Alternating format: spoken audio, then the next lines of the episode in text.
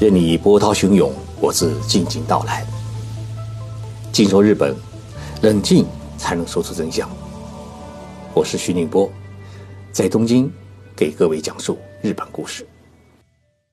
各位听众朋友好，去年的十二月二十九号晚上，搭乘私人飞机从日本逃到故乡黎巴嫩的日产汽车公司前董事长葛恩，在日本时间八号晚上十点开始呢。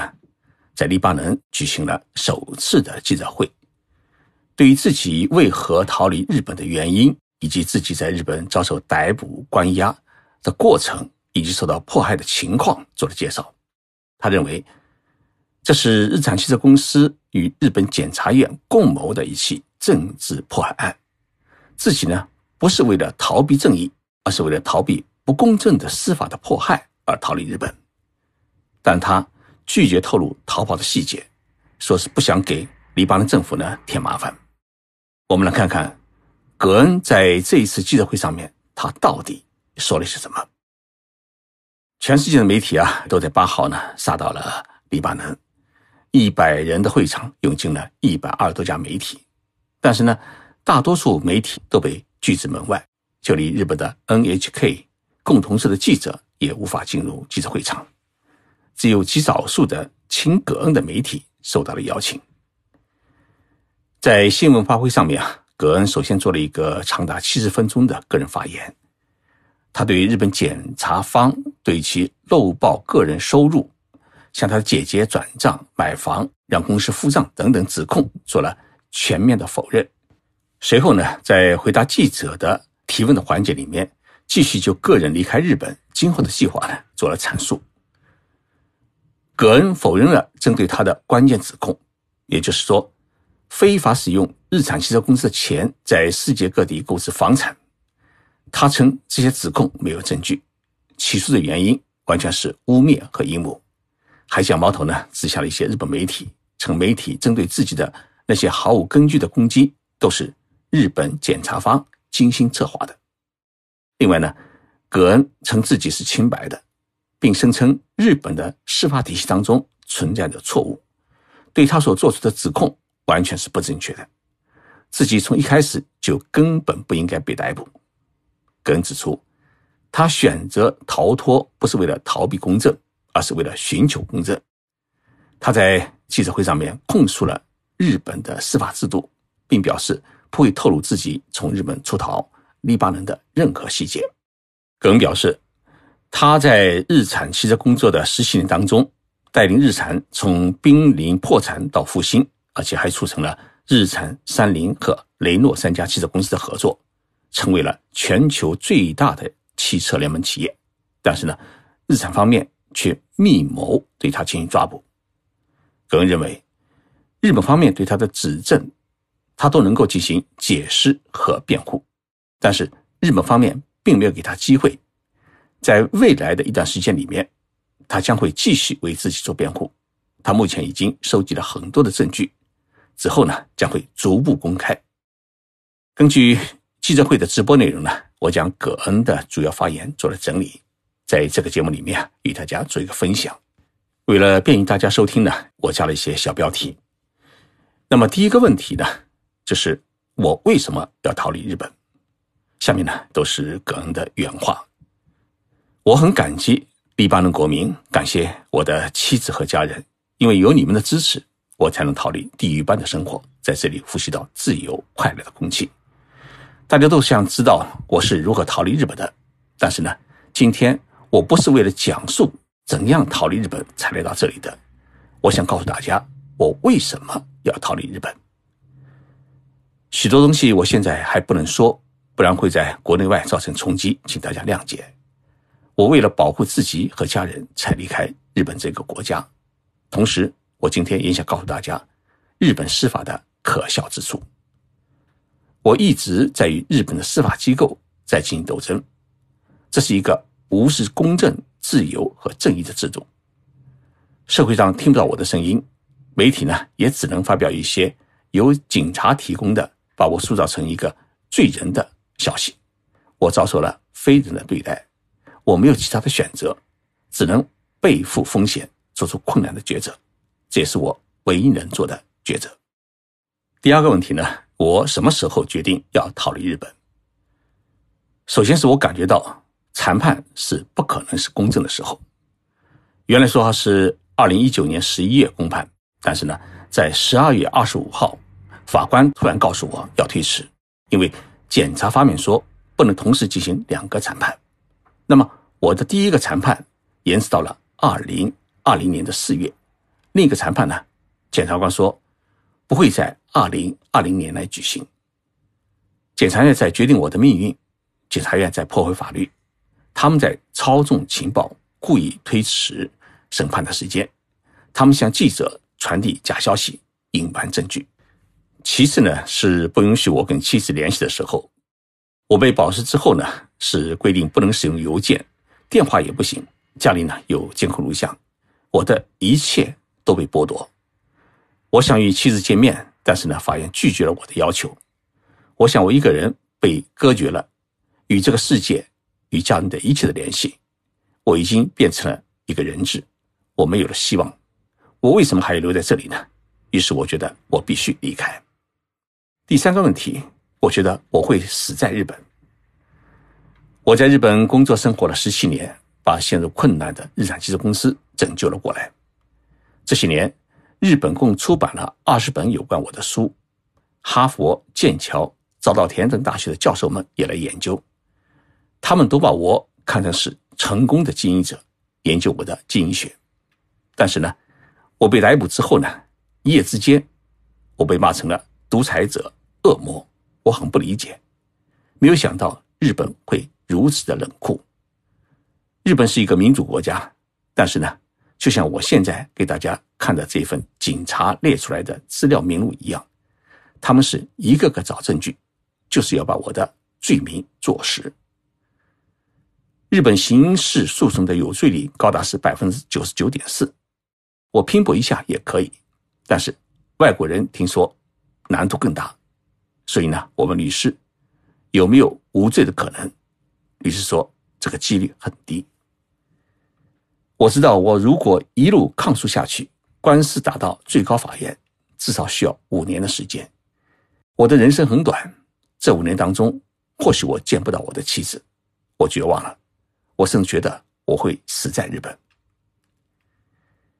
第四个问题，我遭受了非人的待遇。当我回到东京羽田机场时，我遭到了逮捕。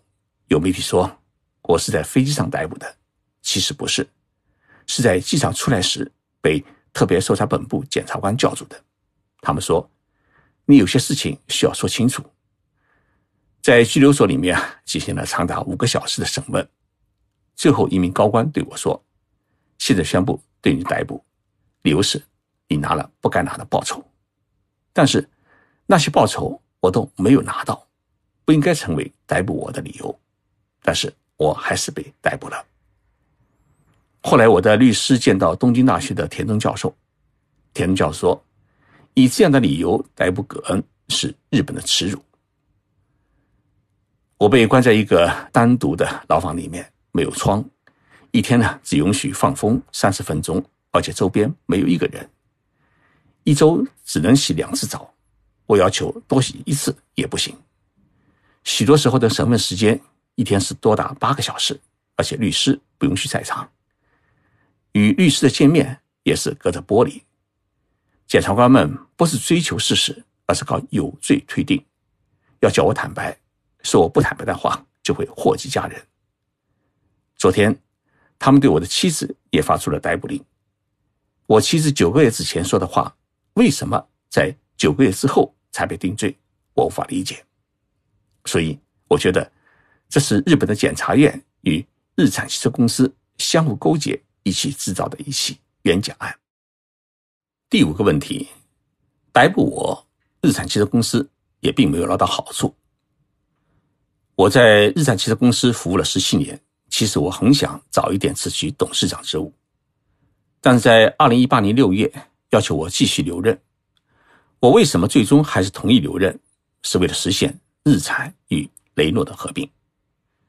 但是我没有想到的是，日产汽车公司的西川广人社长、丰田正和独立董事，还有其他人发动了政变，他们虚构了我的罪名，对我的逮捕啊，就像是偷袭珍珠港事件一样。逮捕我啊，并没有给日产带来好处，日产的股价损失了一百亿美元，平均一天损失四千万美元，而雷诺公司在我逮捕之后呢，也损失了五十亿澳元，其中一天损失两千万澳元。第六，我要阻止通缉恢复自己的名誉。对于我，日本警察已经通过国际刑警组织发出了红色通缉令。我的律师团队正在努力，希望国际刑警组织撤销这份通缉令。有人称我是一个喜欢把不可能变成可能的人。一九九九年去日本的时候啊，也是这么认为。一个从法国。从雷诺来的人，谁都不会认识你。在一点日语都不懂的情况之下，我到了日本工作，接受了各种各样的挑战。所以，对于现在这个事件，我也不会妥协，也不会就此结束。我的嫌疑一定会烟消云散。在未来几个星期当中，我会公布材料，恢复我作为汽车行业内应有的荣誉和地位。我现在作为黎巴嫩国民。回到了自己的国家，能够与妻子和家人团聚，有电话、有网络可以自由使用，我感觉到很满足。但是，我不会彻底满足，我不会同意那些歪曲事实的诬陷。第七个问题，我相信安倍首相没有介入这一阴谋，因为顾及到黎巴嫩政府与日本政府的关系，所以日本政府介入这一案件的事情，我不会讲，我会保持沉默。我个人认为。日本政府的最高层，也包括安倍首相，是不可能会介入这一事件的。但是呢，由日本政府的人士介入了。第八点，我遭到了检察官的恐吓。一年多前，东京地方检察院特别搜查本部以毫无事实根据的罪名将我逮捕，给我戴上了手铐，关在一个单独的牢房里面，每天要接受八个小时的审讯，不能与家人联系。剥夺了我的人权与尊严。检察官吓唬我说：“你只要坦白就可以获得自由，如果你不坦白，不仅是你，你的家人也会遭到逮捕。”我一个人被关在一个黑暗的空间里面啊，苦苦思索，就像坠入了地狱。这四百多天的时间里，我与世界隔绝，与家人隔绝，与朋友们隔绝，也和四十五万名日产的公司员工们隔绝，内心啊是充满了绝望。第九个问题，这是一起政治陷害。我最后想说的是，这是一起政治案件，是没有任何根据、没有事实的诬陷陷害。我离开日本不是逃避正义，而是逃避不公正的迫害与诉讼。我遭到长期的关押，毫无正义可言。我没有其他的选择，这是我唯一能做的选择，也是我一生中最难做出的决断。在日本无法实现的公正与正义，我只能在别的国家去实现。二零一一年东日本大地震发生以后啊，许多人都逃离日本，但是我回到了日本。我和我的员工们商议如何复兴。为了日本，我做了许多的事情，但是呢，最后在日本遭遇如此冷酷的待遇，是我从来没有想过的事情。我很伤感，但是呢，我爱日本，我爱日本人民，我也爱。日产汽车公司，葛恩的这一场记者会受到了整个日本社会的关注。日本各大电视台和各大媒体呢，都派出了记者团前往黎巴嫩进行采访。但是，整个记者会，日本各大电视台当中啊，只有东京电视台接到了邀请，进入了记者会场拍摄。所以，日本各大电视台在当天晚上都未能直播葛恩的记者会。东京电台啊是一枝独秀，NHK 呢是通过其他的渠道进行了网络视频直播。日本的一些电视节目的嘉宾认为，葛恩的记者会是自吹自擂，没有什么实质内容。如果真的要证明自己的清白，应该回到日本参加诉讼。也有日产汽车公司员工在接受媒体采访时认为，不法行为是事实，这一点呢是动摇不了。记者会只能让他变得更加可耻。葛恩事件今后的行踪啊，我将继续关注。最后，在这里播报一条有关我的新书的消息。我的新书《日本如何转型创新》已经有中国图书出版集团的华文出版社出版。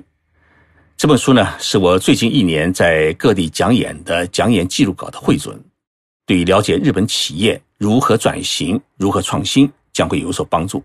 目前，这本书已经开始在当当网和京东商城的销售，各大书店的上架时间预计会在一月中旬。